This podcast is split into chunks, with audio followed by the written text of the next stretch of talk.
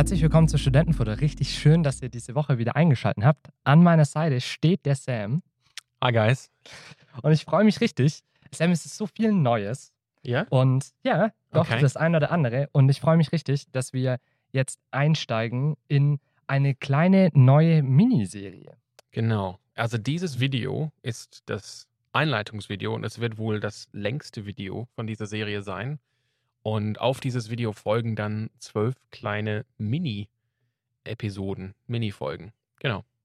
Genau, und wir werden uns über das apostolische Glaubensbekenntnis so ein bisschen austauschen. Ja, ich frage mich, wer das geahnt hat, als ich gesagt habe, zwölf kleine Mini-Episoden, ob das quasi bei manchen so aufgeleuchtet ist. Ah ja, apostolisches Glaubensbekenntnis hat zwölf Zeilen, zwölf Apostel, daher vielleicht auch der Name Ap- apostolisches Glaubensbekenntnis. Ja. Krass, das ist mir noch gar nicht aufgefallen, Sam. Genau, so ist es. Okay, wow. Ähm, also ich hätte es nicht geahnt äh, bei den zwölf Zeilen. Ich, ich kann das apostolische Glaubensbekenntnis tatsächlich auswendig. Mhm. Vielleicht ist es auch meiner äh, landeskirchlichen Vergangenheit Du, geschuldet. das heißt, du wusstest nicht, dass es zwölf Zahlen sind. aber ich wusste nicht, dass es zwölf Zeilen hat, ja, genau. Ja, okay. Ja, Ja. genau. Ich, Aber warum machen wir das eigentlich? Ich meine, wir, wir sind offensichtlich in der Freikirche. Ähm, wir sind tatsächlich jetzt in eine Freikirche. wir sind tatsächlich jetzt in einer Freikirche. Aber warum machen wir denn dann das Glaubensbekenntnis? Warum machen wir das Glaubensbekenntnis? Das ist, eine, das ist eine gute Frage. Und ich denke, wir wollen einfach unsere Identität stärken als Christen. Und wir wollen, ja, wir wollen, also in, in, in gewisser Weise ist das apostolische Glaubensbekenntnis ähm, das, das, was uns vereint als Christen mit unseren Geschwistern in allen möglichen Kirchen und Denominationen weltweit, aber auch mit Christen aus vergangenen Jahrhunderten, auch aus künftigen Jahrhunderten. Hm. Und wir wollen es ein bisschen auf den Grund gehen. So, was ist unser gemeinsames Bekenntnis? Was ist unser gemeinsamer Glaube, den wir bekennen als Christen, auf den wir getauft wurden? Genau, und deswegen wollen wir praktisch uns jetzt in der nächsten Zeit immer mal wieder mit kurzen Videos, also wir, unser Ziel ist es im Endeffekt, jetzt so eine kleine Serie zu machen, wo Ja. wir jede einzelne Zeile von dem Glaubensbekenntnis angucken und da nochmal jede einzelne Zeile den Raum geben, Tiefe zu gewinnen Genau. und Bedeutung zu gewinnen, weil tatsächlich ähm, man kann einfach Dinge ja nicht wertschätzen, wo, die man eigentlich nicht verstanden hat. Genau, ja, darum geht es. Also nicht nur ein bisschen so auf unsere Identität zurückzubesinnen, sondern wirklich zu schauen, so auf den Grund zu gehen, was bekennen wir als Christen? Was ist der Kern unseres Mhm. Glaubens? Was, was glauben wir? Und natürlich ähm, für uns selber ähm, eine gute Er- Erinnerung, aber wir werden vielleicht gleich noch mehr darüber sprechen, aber auch damit wir unseren Glauben auch nach, besser nach außen tragen können, ähm, damit wir auch verstehen können, was ist es tatsächlich, was ich bekenne, was ich glaube als Christ. Ähm, genau, über, ja, über die Welt und über Gott. Ich meine, einer von unseren, glaube ich, meist zitierten Versen hier auf dem Kanal Wahrscheinlich. ist und bleibt 1. Petrus 3, Vers 15. Also, dass wir alle Zeit bereit sein sollen, äh, uns verantworten und Rechenschaft zu geben, jedem gegenüber jedem Mann für das, was wir glauben.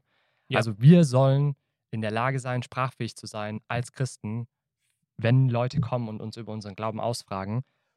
Und das ist schon so ein bisschen ja immer diese ewige Debatte, wie weit muss jeder Christ tatsächlich Theologe auch sein? Also Mhm. wie weit müssen wir die, die tiefen Glaubensinhalte äh, verstanden haben als Christen? Was braucht man, um äh, gläubig Mhm. zu sein? Oder was braucht man als guter Christ vielleicht auch Ja. an Wissen? Ähm, und da sind so Glaubensbekenntnisse eigentlich total geschickt. Ja. Weil sie bieten einem ja Theologie kompakt gut zum Auswendiglernen. Ja, und ich denke, das ist, du hast es genau richtig beschrieben, eigentlich das apostolische Glaubensbekenntnis. Das ist Theologie ganz kompakt, aber in einer schönen Sprache, die auch, ja, natürlich ist sie eine christliche Sprache, eine religiöse Sprache, aber die ist doch leicht verständlich und vor allem sie bietet uns, diese Sprache und das Glaubensbekenntnis bietet uns ein Gerüst, äh, an dem wir unseren Glauben erklären können. Genau, und an dem wir uns auch selber orientieren können. Und das ist richtig krass. Also ein guter Freund von mir studiert katholische Theologie Ja. und ähm, die haben in ihrem systematischen Theologie, also wo es darum geht, die Dogmen wirklich zu lernen und zu verstehen, was das beinhaltet, die haben äh, einen Dogmatikkurs, der am Glaubensbekenntnis entlang geht und Wort für Wort äh, sagt, okay, was für eine Theologie steckt da eigentlich dahinter? Mhm. Weil es ist kaum zu überschätzen, wie viel Theologie in diesem Glaubensbekenntnis steckt. Genau. Ja, das ist spannend und das bringt uns vielleicht mehr zu dem Aufbau von diesem Glaubensbekenntnis. Die Frage wäre, ich meine, ich weiß, du weißt die Antwort, aber wieso könnte man jetzt eine Dogmatik aufbauen anhand des apostolischen Glaubensbekenntnisses. Gibt es irgendeine Form beim apostolischen Glaubensbekenntnis, quasi die dazu einlädt? Hm. Äh, klar, natürlich. Also, ja, die gibt es. Ähm, das, also, das apostolische Glaubensbekenntnis ist ja in drei Teile aufgeteilt. Ja. Und es fängt ja jeder Teil immer mit dem Ich glaube an. Also, ich mhm. glaube an. Mhm. Und der erste Teil fängt an mit Ich glaube an Gott. Äh, und dann Ich glaube an Jesus Christus wäre der zweite Teil. Ja. Und Ich glaube an den Heiligen Geist wäre dann der dritte Teil. Und ja. da sieht man schon, okay, das Glaubensbekenntnis baut sich praktisch auf den drei Personen äh, unserer Gottheit auf. Ja. Also es ist ein trinitarisch organisiert, in drei Teile strukturiert. Und äh, die einzelnen Teile gehen dann tatsächlich, was unser, äh, was unser Gott oder was die Person jeweils in der Gottheit äh, zu schaffen hat und was sie getan hat und wie wir an sie richtig glauben können. Mhm. Auch, auch ihren Bezug zur Heilsgeschichte. Ne? Ja. Also der Gott, der, der Vater, der, der, der Schöpfer ist, er, er sendet den Sohn, der Sohn bringt die Erlösung und dann der Heilige Geist ähm, wendet diese Erlösung an unter den Menschen. Also ist auch heilsgeschichtlich aufgebaut. Ja, Vater, genau. Sohn und Heiliger Geist. Immer in dieser Reihenfolge. Ja. Und, und das ist total krass, weil, äh, also als ich jünger war, ich dachte halt immer, okay, es geht am Anfang um Gott, dann geht es irgendwie so um Jesus, wie er halt gestorben und auferstanden ist. Und der letzte Teil sind dann noch die Add-ons. Die Add-ons, ja. Die man halt auch irgendwie noch so glaubt. Ja. Und die sind dann so aneinandergereiht. Und mir war nie bewusst, äh, dass da tatsächlich der Heilige Geist eine zentrale Rolle in all diesen Sätzen genau. spielt. Und da freue ich mich schon drauf, wenn wir dann diese einzelnen Zeilen uns angucken, äh, was da so drinsteckt. Ja, und, und das werden das wir tun. Wir werden jetzt kleine Videos machen. Äh, ein Video pro Zeile, damit wir richtig die Gelegenheit haben, auf jeder Zeile wirklich einzugehen. Mhm.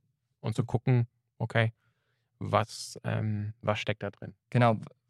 Sam, wollen wir vielleicht, bevor wir dann ja. am Ende noch das apostolische Glaubensbekenntnis lesen wollen, mhm. um damit dann in die Serie richtig reinzustarten, willst du einmal kurz noch sagen, woher das eigentlich kommt und was das eigentlich ist, dieses apostolische Glaubensbekenntnis? Ja, also wir, ich glaube, man kann das schon ahnen. Du hast es schön gesagt, das apostolische Glaubensbekenntnis ist trinitarisch aufgebaut, also in drei Teilen.